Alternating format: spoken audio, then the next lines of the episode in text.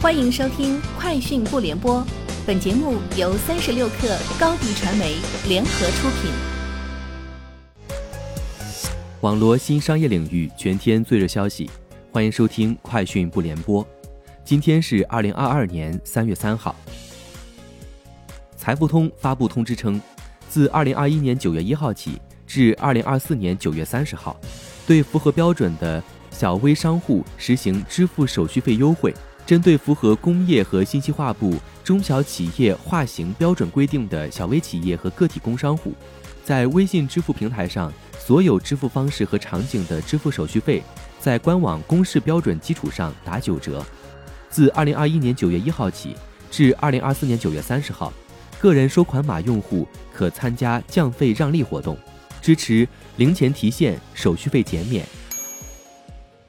手机品牌 Realme 已与王者荣耀达成深度合作，成为王者荣耀全国大赛首席合作伙伴。Realme 将正式布局电竞赛道。此前，Realme 官宣新品真我 GT Neo 3将首发搭载150瓦光速秒充。也有媒体曝光过真我 GT Neo 3将推出电竞版的渲染图。结合来看，Realme 或将推出电竞手机。映客互娱发布盈利预喜公告，预计二零二一年收入规模达约九十至九十二亿元，较二零二零年同期的约四十九点五亿元增长百分之八十一点八至百分之八十五点九，预计税后净利润约四亿元左右，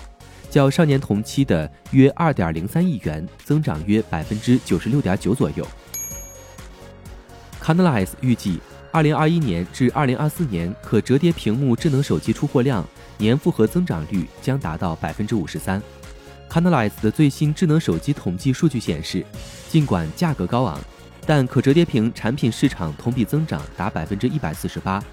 而整体智能手机市场仅增长百分之七。日前，马斯克在社交媒体表示，电动汽车续航里程太高没意义。马斯克称。早在十二个月前，我们本可以生产续航里程达九百公里的 Model S，但在我看来，那会让产品变得更糟，因为在百分之九十九点九的情况下，你会携带额外重量的电池，这会让加速、操控和效率更差。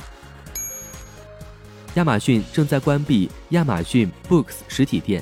亚马逊 Four Star 和 Pop Up 店，涉及美国、英国六十八家店铺。过去几年，亚马逊曾大力扩张实体店，但实体店的增长明显落后于公司整体零售业务。二零二一年，Whole Foods 和 Fresh 部门的营收比二零一八年还低。三十六氪获悉，Sensor Tower 商店情报数据显示，由动视暴雪和腾讯天美工作室联合推出的《使命召唤》手游，自二零一九年十月正式上市以来，全球玩家在该游戏付费。已超过十五亿美元。二零二一年是该游戏迄今为止收入最高的年份，玩家付费同比增长百分之四十五。这主要归功于二零二零年十二月该款射击游戏在中国上市。二零二一年在中国 App Store，该游戏收入达到一点零四亿美元。以上就是今天节目的全部内容，明天见。